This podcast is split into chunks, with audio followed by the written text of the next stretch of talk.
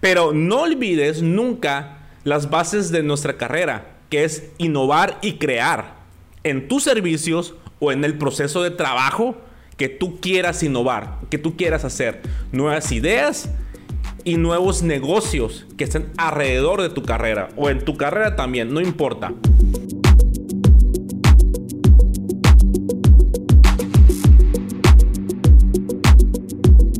Hola, mis queridos eh, náufragos, arquitectos, mis arquitectos náufragos, ¿cómo están? Gracias por escuchar este nuevo podcast, por seguirnos, por apoyar este, este tipo de temas que les va, que les va a interesar, que les, que les debe interesar. Eh, bienvenidos a, a, otro episodio de Blueprints. Eh, y para tomar el tema, para ya empezar con el tema, ¿de qué vamos a hablar el día de hoy? Si recuerdan, o no han escuchado los podcasts pasados, el episodio 0 y el episodio, el episodio 1, hablamos un poco, un resumen nada más de cómo fue la historia mía de, de, de no pensar solamente en la arquitectura como construcción, como proyecto, eh, sino que ya pensar en ser un empresario, en ser emprendedor. En el episodio 1 hablamos de cómo piensa el cliente digital, para que tú puedas ver sus características y puedas empezar a digitalizarte. Pero no hemos hablado de cómo es que tú como arquitecto puedas empezar a verte no solamente como un licenciado en arquitectura, no solamente como arquitecto, no solamente como profesionista de la construcción, sino que te veas como un emprendedor, como un empresario y cómo llegar a ser un joven empresario, un joven emprendedor, adulto emprendedor o persona de la tercera edad emprendedor, no importa la edad para emprender. Entonces esa es la pregunta, ¿cómo? Hay muchas formas, pero yo te voy a dar aquí pequeños tips, pequeños eh, consejos que tú puedes realizar, siempre consejos base mi experiencia, eh, a mi corta edad que tengo, pero de las diversas regadas y cagadas que he hecho, he aprendido bastante. No te digo que soy el mejor arquitecto del mundo y tampoco te digo que soy el mejor empresario del mundo, pero sí te puedo decir, base en mi experiencia, las veces que yo he regado las cosas, que yo me he equivocado, en qué he aprendido y qué es lo que yo te puedo aconsejar. Cualquier cosa que tengan o, eh, o algún comentario lo pueden dejar aquí ya sea en la liga de, bueno, en el video YouTube, que también por si no saben, eso se graba en YouTube y también se graba para, para redes sociales. Cualquier cosa, aquí estoy eh, para, para ustedes y también ya próximamente va a estar la página, la página web de, de este podcast Blueprints. Entonces, empezando en el tema, recordamos en la escuela que estamos entre planos, amanecidas, computadoras, diseño. Muchos jóvenes o muchos estudiantes que fuimos queremos ser emprendedores al terminar. Al terminar la hermosa y preciosa y prestigiosa carrera de arquitectura. Pero la verdad, esa es una pregunta. ¿Se nos enseña en la facultad a crear una empresa? ¿Realmente nos los enseñan?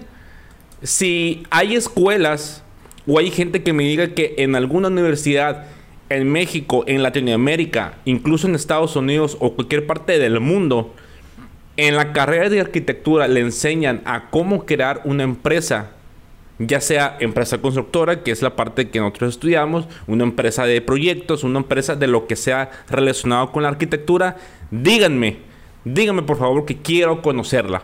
Por lo menos en mi experiencia y en las universidad que yo conozco o las universidades que yo conozco, en ninguna te enseñan eso. Te enseñan a calcular, te enseñan a, hacer estructuras, te enseñan a diseñar, te enseñan la operación, entre comillas. Pero cuando tú sales al mundo real, lo único que haces es buscar trabajo y no está mal. No está mal que busques trabajo, es parte de la experiencia. Pero siempre es mejor que tú vayas pensando en hacer tu propio legado, tu propio negocio y tu propio despacho, si es que quieres hacer un despacho o una constructora. Pero también te voy a dar de golpe contra la realidad que a veces eh, tú estudias una carrera que tú querías, que a ti te gustaba, pero cuando estás en el trayecto de la carrera o cuando estás empezando a trabajar, te das cuenta que no era el 100% lo que tú creías de la carrera de arquitecto. Y, no te desilusiones, no te digo para que te sientas mal. Yo creo que a casi todos nos pasó. Yo creo que casi todos. Eh, sin embargo, yo en lo personal me gusta más estudiar la carrera de arquitectura. Amo mi carrera. Y, no tanto porque haga cosas de arquitectura en sí. Ahorita ya les platico de otras cosas que yo hago. Pero el ser arquitecto te abre la mente de cierta manera a otros tipos de negocios con lo que tú estudiaste y con la creatividad que tienes. Entonces, eso es algo que tú tienes que aprovechar. Y es algo de lo que vamos a hablar un poco en este episodio y en los demás episodios lo vamos a alargar de manera un poquito más específica para que lo puedan entender. Entonces, eh, si, si tú al salir de la carrera no te sientes feliz, satisfecho con lo que estás haciendo, eh, vamos viendo cómo podemos ayudarte. Vamos viendo cómo puedes pensar en salir a otra cosa para que estés a gusto con tus actividades que haces. Pues mira, la verdad, en lo que es en, mi, en mi experiencia, como les decía, no hay ninguna universidad, eh, como vuelvo a repetir, si hay alguna, aquí díganme, la quiero conocer, eh, que impulsen el emprendimiento. No hay ninguna. O el carácter en los estudiantes. Eh, y con el poquísimo tiempo que nos queda después de las maquetas, de los renders, de los planos, la verdad se nos hace y se nos complica mucho hacer algo por nuestra cuenta.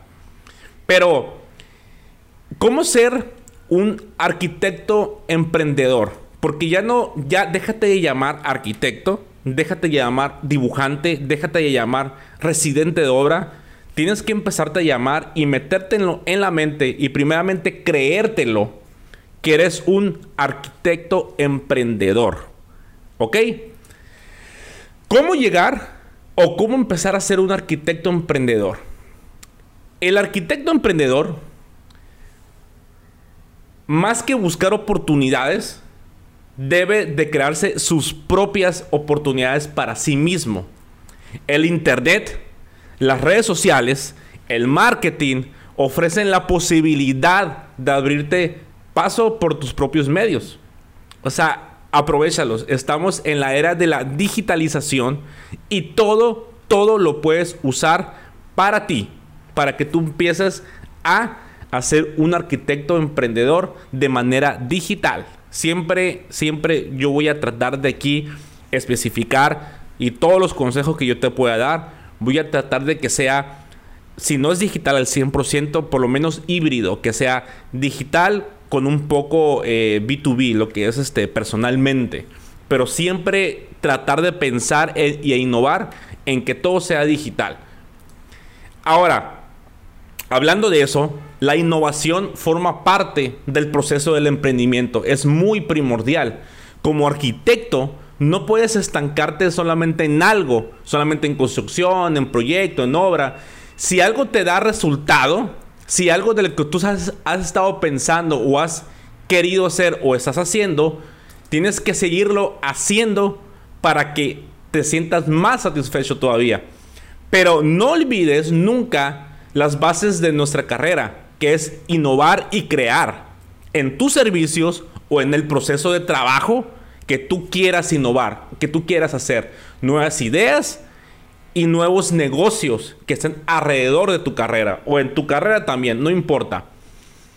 Ser tu propio jefe, trabajar medio tiempo o trabajar cuatro horas al día o los días que quieres, trabajar desde una isla súper paradisiaca, así súper padre dormir todo lo que quieras, tener menos responsabilidades, pues tirar la hueva un poquito más. Todas son cosas que nos metemos en la mente y que en verdad todo el mundo queremos. ¿A quién no lo quiere? Pero estas son muchas de las cosas que se piensan de aquellos, fíjate muy bien, de aquellos que salen del camino convencional, de lo que todo el mundo dice que es trabajar en un lado, de ser empleado para ser un emprendedor. Todos los que somos emprendedores en, algún momento nos ven como algo, este güey, ¿qué? O sea, que, que se ponga a trabajar. O sea, no nos creen que, que somos capaces de hacer algo. Pero lo más importante es que tienes que empezar a innovar y hacer las cosas mejores de lo que tú crees que puedes hacer. Y todo eso de que vas a descansar, de que vas a tener más tiempo para ti, de que vas a disfrutar más, por lo menos, déjame decirte, por lo menos al principio, en los primeros años, va a ser eh, una falacia. Es una mentira.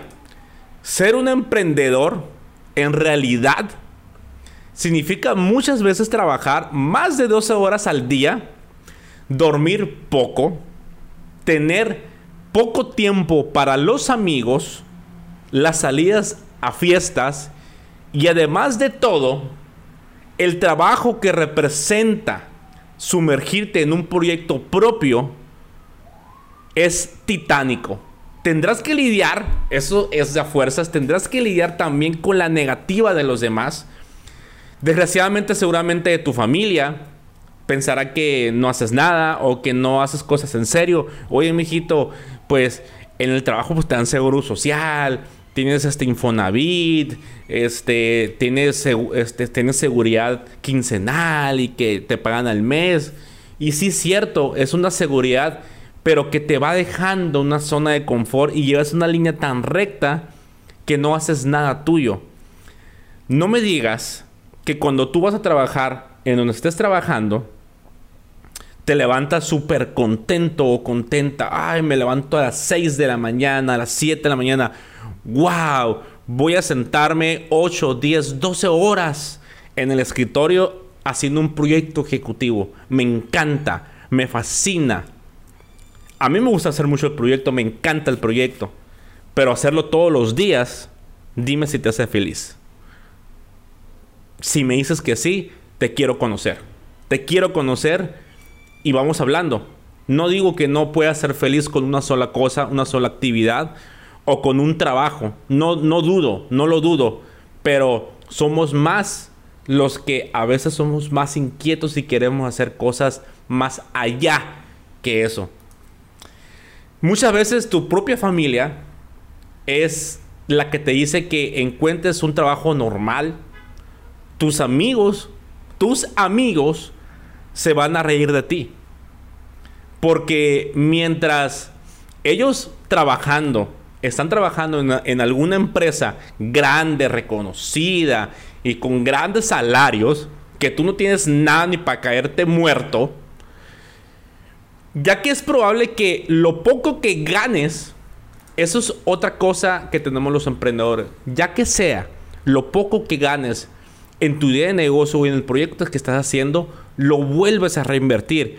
Y si no lo haces, tienes que empezar y tienes que saber que lo poco que ganes o mucho que ganes, tienes que reinvertirlo en tu negocio. No hay otra forma de crecer. Tienes que reinvertirlo. Va a haber un momento del tiempo, años, incluso meses, depende de tu administración, tu disciplina, que no vas a tener utilidades porque la utilidad que tengas la tienes que reinvertir para llegar a crecer y para que en un momento seas libre de manera financiera. Pero lo más triste y fuerte y lo mejor también es que será duro sentir que nadie, nadie te apoya en tu emprendimiento, nadie te va a entender, nadie va a entender tu nivel de locura que tú tienes. Eso es difícil de entenderlo para uno mismo, pero también es un motor para hacer lo contrario de lo que, de los, de lo que los demás dicen. Haz lo contrario Arriesgate, falla. Esa falla que, hagas, apúntala, analízala por qué fallaste. Y de ahí empieza a renovarlo para que seas mejor todavía.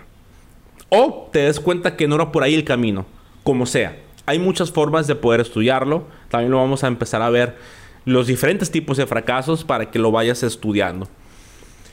Pero esto que te digo no es para que te desanimes de emprender, ni de ni, que generes un nuevo negocio.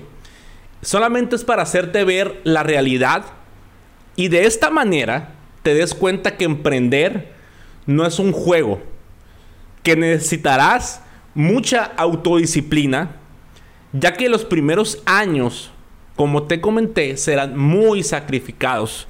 Seguro que trabajarás más que si fueras un empleado. Incluso la gente que a lo mejor ya emprendió o la gente que quiera emprender, te vas a dar cuenta en un momento que dices, chingada madre, ¿qué estoy haciendo? Creo que estaba mejor en mi trabajo donde me pagaban de manera quincenal. Y aquí estoy sufriendo porque quiero. Aquí estoy empezando a sufrir, no tengo dinero, te vas a sentir solo, este, vas a ver que todo mundo triunfa o que triunfa más rápido que tú y te vas a empezar a desesperar y vas a querer caer otra vez en lo que estabas o en lo que quieres en tu mente estar, que es la seguridad de un trabajo.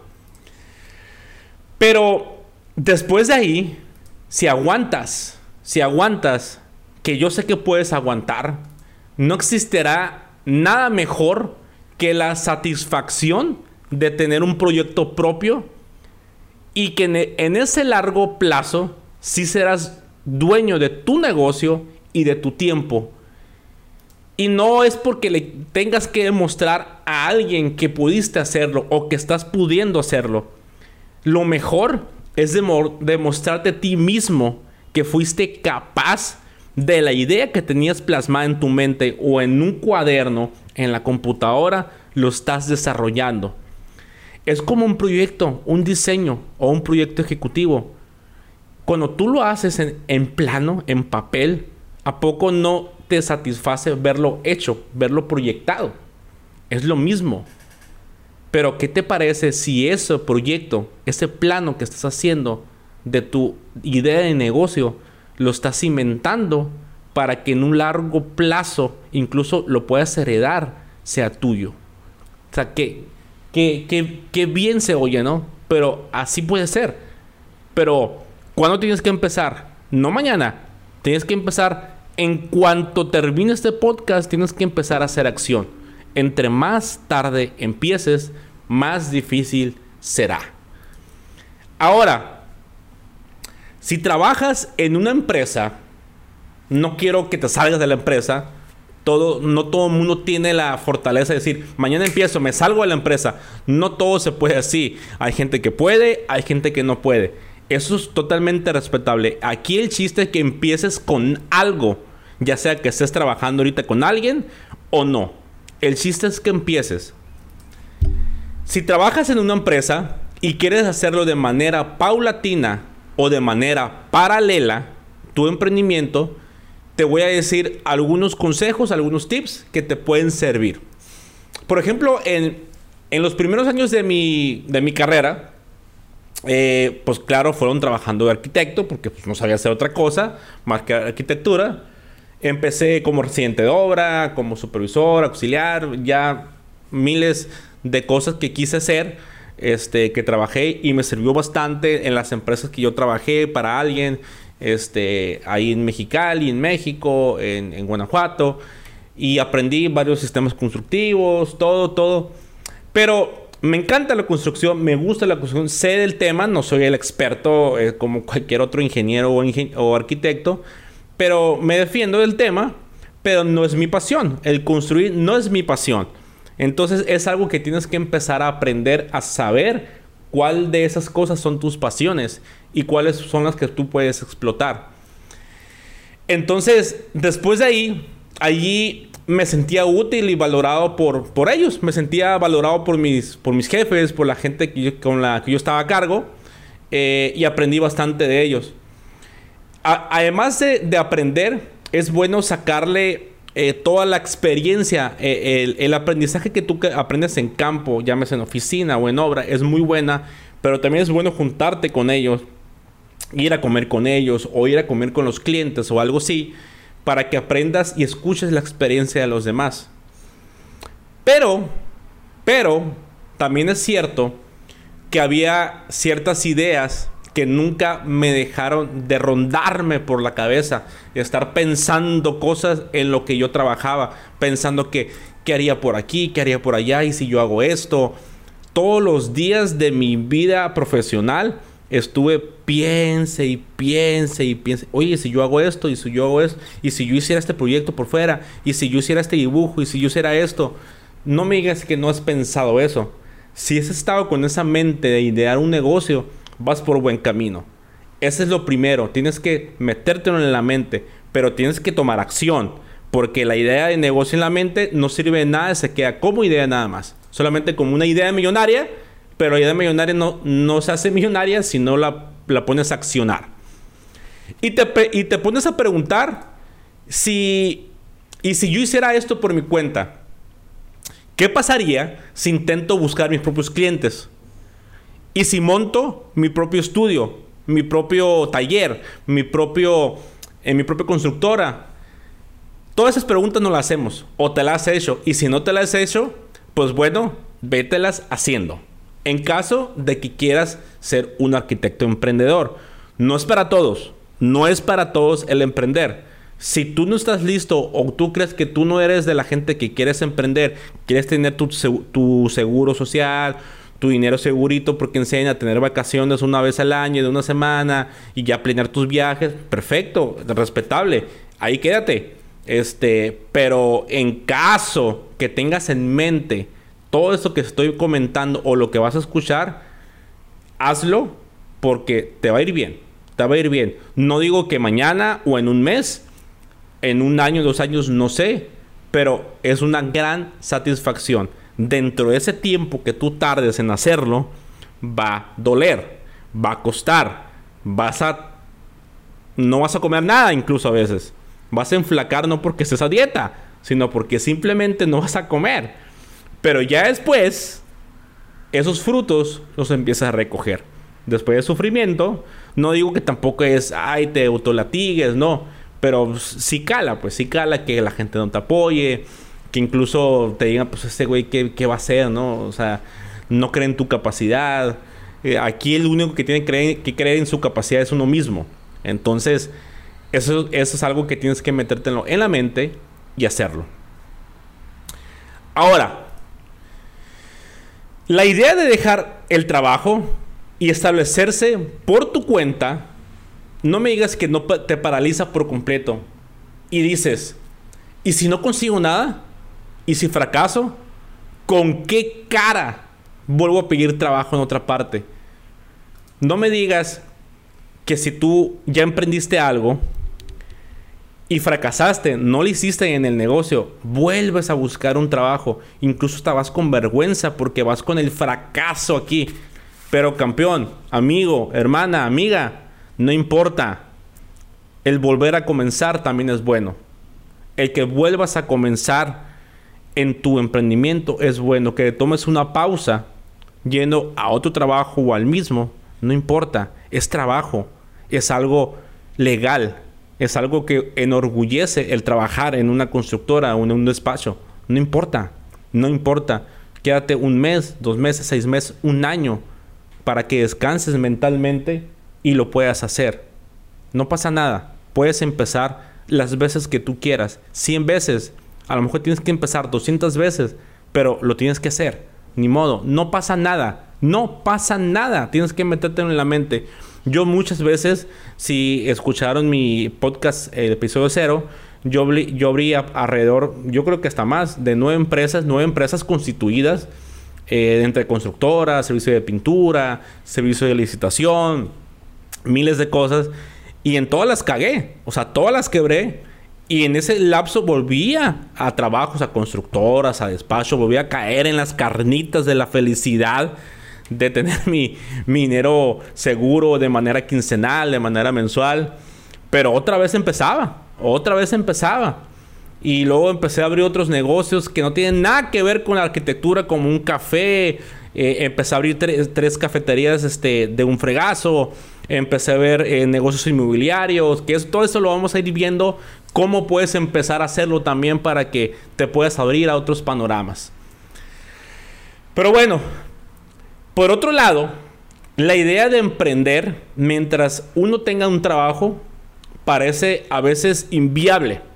Porque dices, bueno, pues a qué horas, si trabajo a veces 12 o 16 horas diarias, ¿a qué horas lo hago? Yo lo sé. Lo normal es que uno llegue cansado a casa. Para que tú te pongas a hacer algo está muy difícil. Y además, que tú si antes lo has intentado atrás, con más razón te da hasta más pereza en volverlo a hacer. Entonces, el, que hayas fracasado o el miedo a fracasar, lo tienes que agarrar como un impulso para que puedas innovar en la parte que te equivocaste.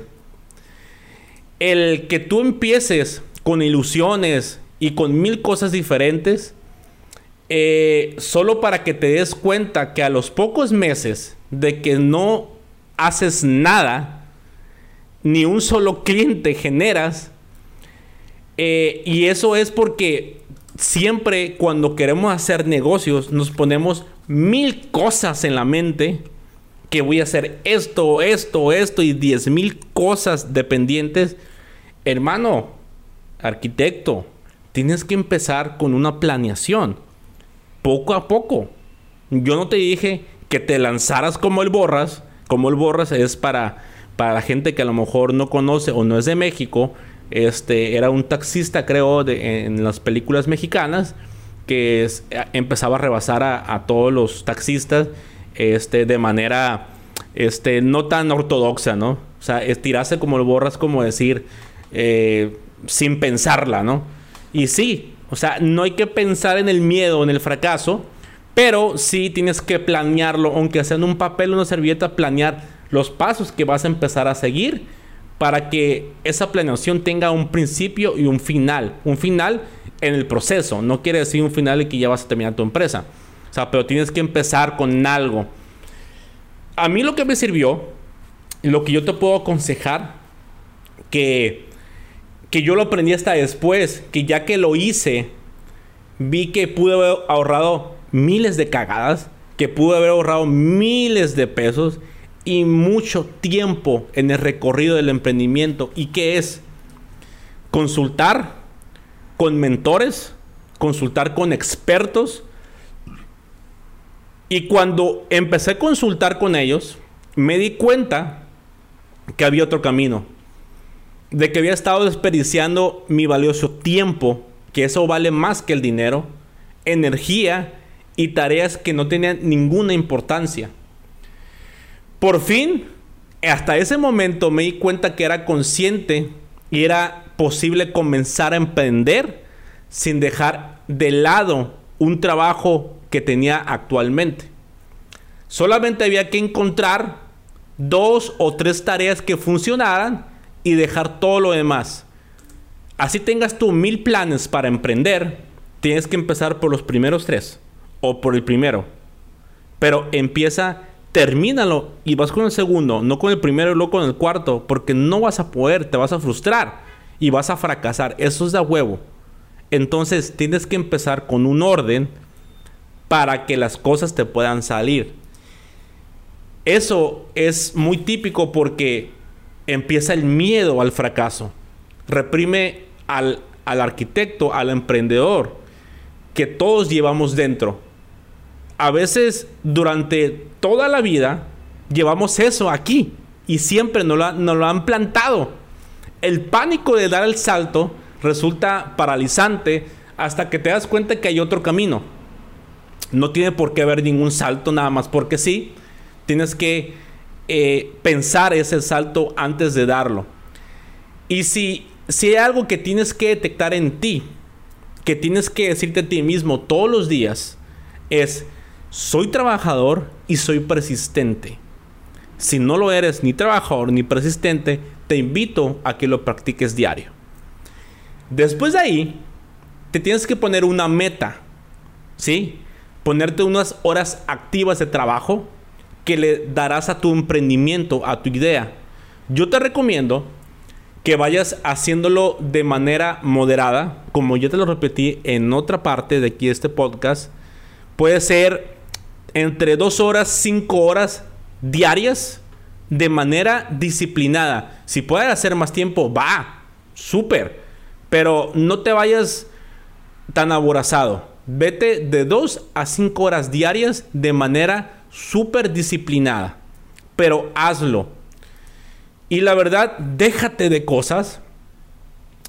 Porque si no te vas a desvelar sin tener ni un caso. Y vas a perder tiempo valioso que no tienes por qué perderlo. Pero todo eso que te estoy diciendo, incluso está bonito, se escucha. Pero una vez que ya pensaste en, esto, en lo poco que hemos hablado, viene lo siguiente. Y vienen las, las partes crueles o reales, vamos a decir. Tienes que empezar a, a crear una marca, ya sea una marca personal o una marca de compañía, una marca de idea. Tienes que hacer todo lo que es el branding, tienes que hacer tus tarjetas de presentación, darte de alta, eso es muy importante, darte de alta como persona física, como SAS o como persona moral.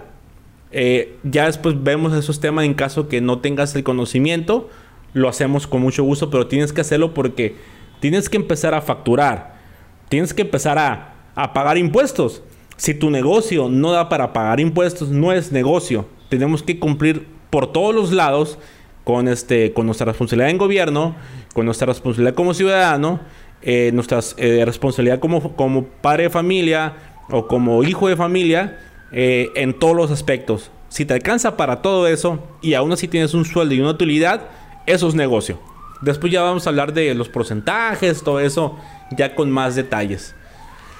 Entonces, hablábamos de, crear el logo, crear todo lo que es la misión, misión y valores, que es muy importante porque es el camino hacia dónde va tu, tu empresa, tu idea, tu emprendimiento. Es, es, muy importante que lo definas. Te va a costar tiempo en hacerlo o en, o en dedicarlo, pero es bueno que lo hagas. Dentro de tu branding tienes, tienes que montar una fanpage, una página de Facebook, una página de Instagram, una página de Twitter eh, abrir una página de internet, una landing page, montar tu portafolio, eh, trabajar en, el en el SEO para poner posicionamiento de, tu, de tu compañía o de tu idea de negocio. Miles de cosas que tienes que hacer en la, en la triste realidad, pagar impuestos, tienes que actualizar tu portafolio en LinkedIn, este, que es una eh, red social ya de, de ventas directamente hacer una línea de teléfono solo para el trabajo, llámese que sea una línea fija o, por medio de un WhatsApp Business. Eh, te recomiendo que te des de alta en, este, en boletines de arquitectura, de emprendimientos, lee mucho, trata de leer una o dos horas diarias o lo que puedas, porque la parte de la lectura es muy, muy buena. Eh, una vez me, me estaba hablando con un amigo que después se los presento que lee mucho. Yo trato de leer. Sí me gusta la lectura, pero no soy tanto como él. Y, teníamos una discusión entre la lectura y los tutoriales que ya hay en YouTube, en, varias plataformas que te enseñan ciertas cosas. Y yo decía, pues bueno, hay muchas cosas que tú puedes aprender en, los tutoriales o en cursos que te enseñan por medio de, del internet. Me dijo, sí, pero lo que tú lees en un libro permanece en el tiempo, me y eso es muy cierto. Los libros son eternos. Toda la información que tenemos aquí, en redes sociales, en internet, en el periódico, donde tú quieras, vienen de un libro. Entonces los libros son básicos para poder emprender. ¿Qué vas a leer? Los temas que tú quieras, los temas que te interesen. Y de ahí te pasas a los lados de emprendimiento. Hay miles de, de este, de autores, que ahorita les puedo decir uno. Yo les puedo recomendar, yo les puedo recomendar estos dos libros. Eh, este, Titanes, ahí se ve ahí, de Tim Ferriss. Está muy, muy buena. Son tácticas, eh, rutinas y hábitos de gente multimillonaria, de qué es lo que hace. Y este de aquí eh, son secretos de, de persuasión. Es, es, de un periodista que hace como entrevistas a gente millonaria para cuáles son las cosas que siempre hacía para llegar a hacer lo que son. Son muy, muy, muy buenos. Este, si no los, los conocen o no lo alcanzaron a ver aquí en el, en el, video o porque se miran en espejo, eh, los pongo aquí en, en liga para que los chequen. Están muy, muy buenos. Pero la lectura es muy importante. estos son uno de los primeros libros que, que leí y me, me explotó la mente, la verdad, bastante. Pero bueno, todo eso que te comenté, que tienes que darte de alta, hacer branding, leer, es muy bueno y es importante que lo hagas. Pero tener todo eso está bien. Adelante, hazlo. incluso no hay nada de malo en querer tener tarjetas de presentación al comenzar. ¿Qué es lo que hacemos cuando queremos comenzar en un emprendimiento? Imprimimos nuestra tarjeta de presentación, hacemos el diseño, todo lo que les comenté. Y gastan mucho dinero. Pero, hermano, déjame decirte que tienes todo muy bonito, tu camisa grabada, tu gorra, tu casco, pero no tienes ventas. ¿Para qué te sirve todo eso si no tienes venta? Sí, te da una presentación, te da un profesionalismo en cuestión de fachada, pero no tienes venta. No tienes venta. Pero no confundas todas esas tareas con, la, con lo que es verdaderamente una prioridad y lo verdaderamente importante. Las ventas no solamente son ventas. Aquí lo importante es conseguir clientes y hacer dinero antes de abandonar el barco, antes de abandonar tu proyecto o antes de iniciar, de querer iniciar con todo lo que te comenté de diseño gráfico, darte de alta. Busca clientes, genera clientes. Ya que tengas ese agradable problema de tener clientes, y ya que tengas el dinero de un anticipo de ellos, preocúpate ahora sí en hacer todo tu, todo tu imagen corporativa. Lo puedes hacer antes, está bien. Si tienes un dinerito ahorrado ahí, puedes hacerlo. Pero yo, si tuviera ese dinero ahorrado, lo invertiría mejor en cosas que me hicieran tener, tener más ganancias por comprarlo, como una computadora, una cámara, una, un iPad, lo que sea. Este, un traje, incluso no sé, lo que tú creas que es indispensable para poder empezar. Por eso, habiendo dicho todo eso, te voy a dar unos pequeños consejos, unas pequeñas tácticas que tú puedas tomar para que puedas empezar a emprender tu arquitecto emprendedor. ¿Qué es lo que tenemos que pensar? ¿Qué es lo que tenemos que ver para que emprendas en tu negocio o en tu idea? ¿Qué es lo primero que tenemos que meternos en la mente? Lo primerito. Ya dijimos, clientes. Sí, clientes. Pero ¿quiénes? ¿Quiénes son tus clientes? Tienes que escoger un nicho de mercado que te garantice que tendrás clientes esto que te estoy diciendo será parte de la cimentación de tu negocio. No puedes comenzar a lo loco y centrarte en que todo el mundo va a querer tus servicios. No quiere decir que porque te subes a una red social o subes tu página de internet, en ese mismo momento, ¡pum!, te van a caer. Yo quiero que tú seas mi arquitecto. No va a pasar. Desgraciadamente no pasa. Entonces, tienes que dejar de ser de esa manera tan positiva y no ser tan positivo y, y hacer realista y empezar a hacer las cosas con lo que tienes. Y lo que puedes empezar es con redes sociales. Por eso es importante de que debes escoger un nicho de mercado muy específico. No todos son tus clientes. Poco a poco lo vas a ir descubriendo, pero tienes que pensar en un nicho. Incluso en el tiempo lo puedes ir cambiando o ir mutando, pero puedes escoger un nicho. ¿Cómo, cómo sería escoger un nicho? Hablando en el tema de arquitectura, si a ti te gusta hacer proyecto, ¿sí? Te gusta hacer proyecto y tú eres amante del proyecto, ¿qué es lo que yo podría, qué es lo que yo podría hacer y qué es lo que yo hago? Fíjate muy bien. A mí me encanta hacer lo que es el diseño arquitectónico, pero específicamente de ahí me encanta resolver la distribución de la planta arquitectónica. Soy buenísimo para eso. No soy muy bueno, incluso nada bueno para hacer fachadas, pero sí me considero muy bueno para resolver la planta arquitectónica. Ahora, ya detecté para qué soy bueno y qué es lo que me gusta hacer, me apasiona. Después de ahí, ¿A quién se lo voy a vender? No se lo voy a vender a todos. ¿Sabes, ¿Saben quién es mi nicho? ¿Saben quién es eh, mi mercado? Las esposas de los matrimonios jóvenes. ese es mi nicho. Ese es mi nicho. Las esposas de matrimonios jóvenes. De 30 a 38 años. Hay veces que lo cierro a 35 años. Solamente mi publicidad, mis ads que yo manejo en redes sociales van dirigidas a las mujeres, esposas de las parejas jóvenes. ¿Por qué? Porque no me vas a decir tú como hombre, por más macho que te creas, o si tú eres el que llevas el dinero a la casa, que no siempre es así, hoy en día incluso la mujer es la que lleva más dinero a la, casa, pero aún así la mujer es la que tiene la decisión, la última decisión. Y yo me dirijo hacia ellas. Y ya nada más le cobra al hombre. Entonces, eso es un nicho. Hay nichos mucho más específicos. A lo mejor tu nicho son para, para chef. Yo quiero, yo quiero hacer proyectos para casas para chef.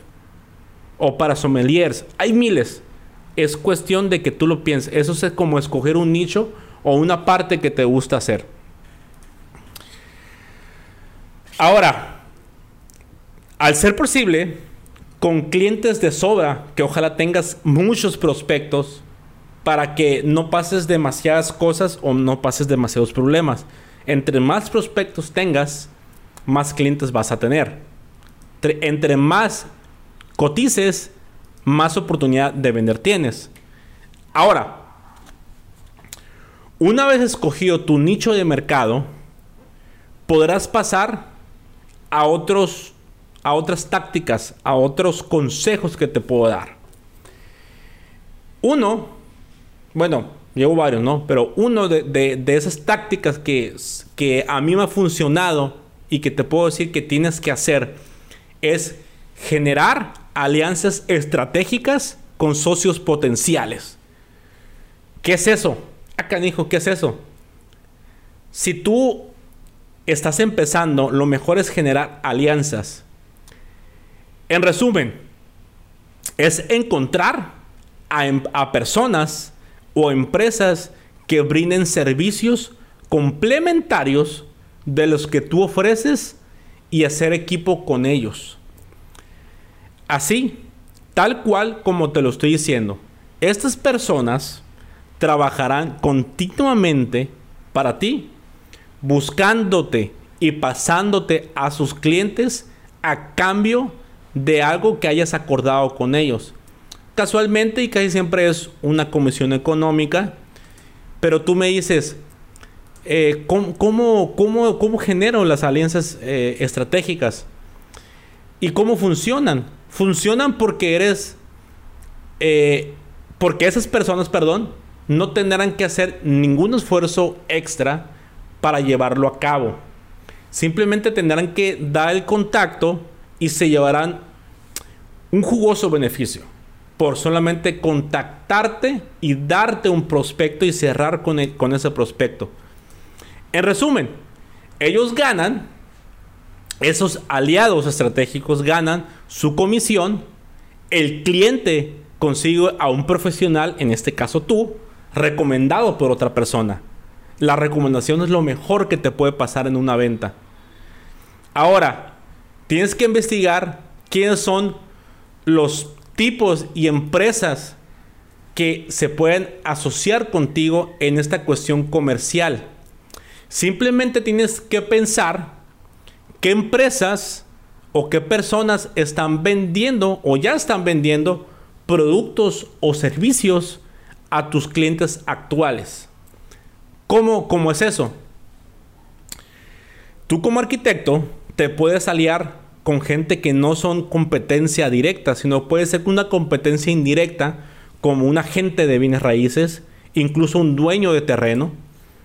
Eh, puede ser agentes de seguros. ¿Por qué? Porque toda esa gente ya va con clientes directos y les puede pasar tu contacto para que tú hagas una cita con ellos. El agente de bienes raíces ya vende casas, ya vende terrenos, ya tiene todo un estimado de cartera de clientes. Entonces, si ellos se ganan una comisión por una venta y todavía con esa venta le dicen al, al próximo dueño de la casa que tienen a un arquitecto o a una empresa constructora que le puede hacer la remodelación o detalles de su casa, se gana doble comisión. Entonces por eso digo que no va a ser cosa extra, pero es aprovecharse de los contactos que ellos tienen y tú puedes empezar a generar una red masiva de contactos para tus servicios. Entonces, tú a partir de hoy tendrás que pensar en las empresas que te lleven a ese nicho de mercado que tú quieres. No sé si me voy explicando con este punto. Si no, dame aquí tu, tu pregunta para poder respondértela de manera más detallada para que me puedas entender.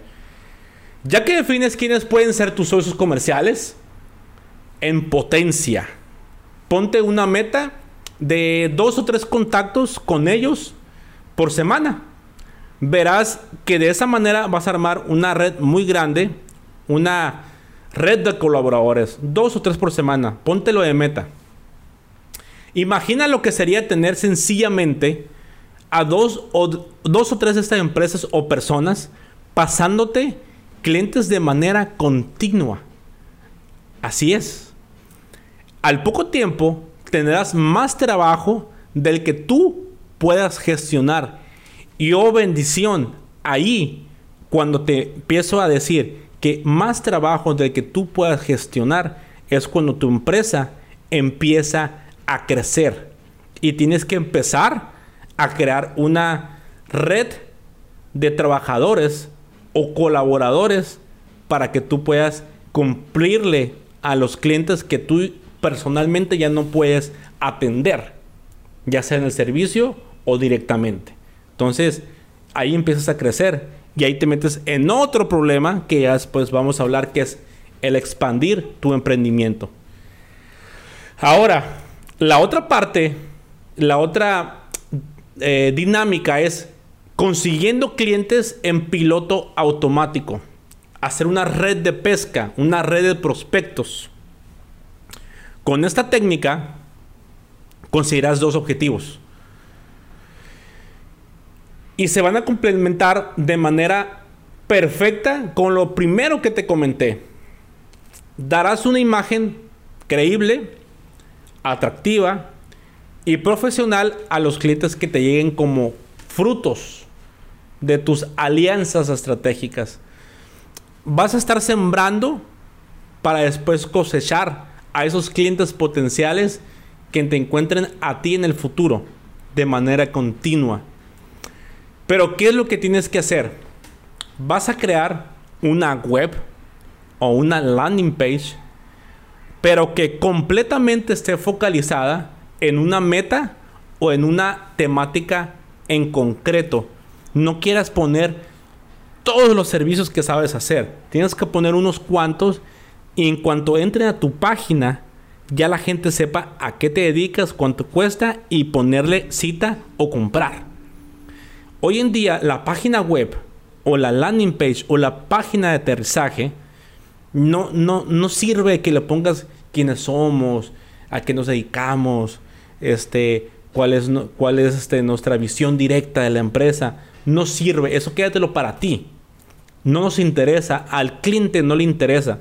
Al cliente quiere que le soluciones problemas que tienen día a día. Entonces, que tu página sea una página de resolver problemas para que de esa manera tú puedas empezar a generar un embudo de ventas y puedas seleccionar a la gente que tenga interés en ciertos temas que tú tengas en tu página. La meta de tu web es darte a conocer y mejorar tu imagen profesional como potencial solución a los problemas de tu cliente. Una web es necesaria porque hoy en día muy pocos contratan a gente que no tenga una página web. Todo el mundo que estamos buscando un servicio buscamos en internet. Casi el 99% lo buscamos y rectificamos en internet. Entonces, si no estás en línea, no estás en lo digital, estamos perdiendo clientes. Ahora, ¿cómo sería la temática de tu web? tiene que ser los intereses, procesos y metas de tus clientes potenciales. Como yo decía, ¿cuál es mi nicho de mercado? Las esposas jóvenes, las esposas jóvenes de los matrimonios, de los matrimonios jóvenes. Este, vaga redundancia. ¿Qué es lo que quieren esas mujeres? Si yo lo pongo en mi página web, ¿cómo armar el walking closet de tus sueños? ¿De qué colores te gustarían ese walking closet? La iluminación y las medidas exactas para tu walking closet. ¿Cómo se vería esta ropa en tu closet? ¿Cómo se vería este tipo de cocina, este tipo de muebles de cocina para la nueva ama de casa? Todo ese tipo de cosas estoy solucionándole o dándole temas de interés a ellas para que me estén viendo y generar tráfico. Pero ojo, ojo, te lo estoy diciendo muy fácil. Pero no olvides la meta ni la temática. Para que tú puedas armar una página web hay miles de plataformas. Hay Wix, hay Dura. Eh, WordPress es más que suficiente para que lo hagas. Se ve muy bien y es de lo más profesional que hay ahorita. Lo único que tendrás que hacer es ser añadir contenido de forma eh, continua, como unas dos, tres veces al mes, para que se esté renovando tu página. No puede quedar en una sola, en una sola página para toda la vida. Tienes que estarlo cambiando. La página web y las redes sociales lleva una estructura que tienes que hacer con estrategia de contenidos, que a después lo vamos a ver, que, que tú generas una, un embudo de ventas. Un embudo de ventas no es nada más pues como, como es un embudo, así, que tú acá en la parte de arriba tienes a todos los prospectos que empiezas a traer, pero mientras que empiezan a caer en el embudo, son menos. Entonces, entre más prospectos tengas en tu embudo de ventas, más probabilidades de ventas en clientes potenciales puedes tener. Puede ser que de 100 clientes nomás te, cobren, te compren dos o tres. Pero la única forma de hacer, eh, de hacer un embudo de ventas de, de forma masiva es con red social y con una página o una landing page por medio de redes sociales, creando una estrategia de contenidos con embudos de ventas. Todo eso que estamos hablando en cuestión digital. Eh, si tienen duda, díganme aquí. De todos modos, en otros episodios lo vamos a hablar de manera mucho más específica y vamos a invitar a gente súper experta que me ayuda a mí, que está dentro de mi equipo y son socios comerciales y son alianzas comerciales que me ayudan con la cuestión de embudo de ventas, con lo que es la producción esto de un podcast, con lo que es el video marketing, todas esas cosas que si no lo sabes, lo tienes que empezar a aprender porque hoy en día es lo que necesitamos y de aquí de casa, de aquí de casa puedes empezar a trabajar y a generar ventas ya. Ahora, lo que tienes que saber es que ya que tuviste a tus clientes, ya que sabes cuál es tu nicho de mercado, tienes que darles las soluciones a ellos. Pero no nomás es darles soluciones, es darles contenidos casi diario de valor. Darle un contenido de valor que estén interesados. Aparte de solucionarles la vida, tienes que eh, darles más de lo que te están pidiendo. Mucho, mucho más. Pero, pero ¿cómo, cómo, cómo es eso? ¿Cómo es eso de darle más? Eh, ¿Cómo es que eh, tú puedes dar más de lo que los clientes te piden? Tienes que crear una máquina generadora de clientes en tu web y tus redes sociales. Todo eso con el embudo de ventas que ya te, te expliqué, que lo vamos a dar a entender más todavía en otros episodios. Pero lo que tienes que saber y te tienes que quitar en la mente, arquitecto, es que el que quieras nada más poner post o poner póster en tus redes sociales de pura venta, pura venta, de que tienes en julio, de que tienes en agosto el 20% de descuento en un proyecto ejecutivo, de que tienes una lista de servicios y pones todas las letrotas en tu, en tu Facebook, nadie te va a leer, nadie te va a hacer caso. Si tú no tienes instalado una estrategia de contenidos, es muy difícil que te pelen. No digo que no te vayan a comprar, pero aquí la meta, aquí la meta de, de esto, no simplemente tener un cliente, es tener clientes y ventas recurrentes. Y la única forma de tener clientes y ventas recurrentes es por medio de un embudo de ventas. Porque una vez que tú ya le vendiste, la otra parte titánica es retener a ese cliente y que ese cliente, aparte de, que, de retenerlo, que te recomiende. Entonces es algo súper importantísimo que tienes que saber. Entonces, digitalízate ya. Tienes que empezar a digitalizarte. Tienes que empezar a ver el mundo de otra manera. Si algo hemos aprendido en, este, en esta contingencia es que tenemos que trabajar más de casa, aunque no queramos porque tenemos que protegernos, eh, pues quédate en casa, todo eso que, se ha hablado por la televisión, por, redes sociales, es verdad, pues tenemos que hacer caso a nuestras autoridades, eh, y, pero, pero tenemos que sobrevivir. Entonces la única manera es trabajar desde casa y haciendo todo lo posible para hacerlo todo digital. Entonces, eh, en los siguientes episodios vamos a hablar ya de negocios que tú puedes hacer como arquitecto y tú como arquitecto cómo puedes empezar a ver otros horizontes que incluso tú en la mente no te has metido. Pero algo importante que te quiero dejar antes de, terminar es que el, emprender no es para todos.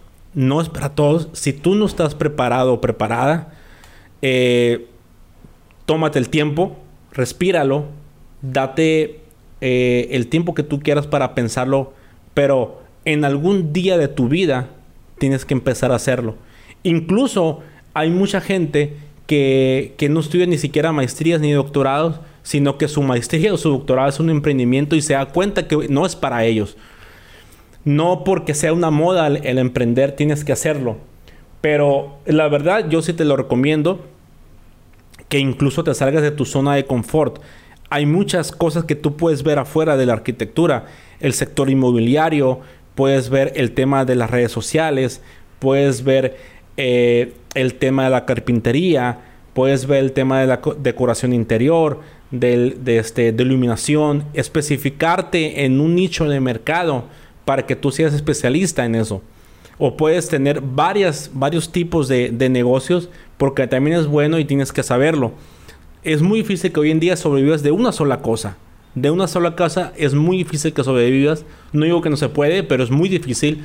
Es bueno que tengas varias ramas de, ingreso, varias ramas de emprendimiento para que tú puedas eh, tener más fácil una vida a gusto, una vida de emprendimiento buena.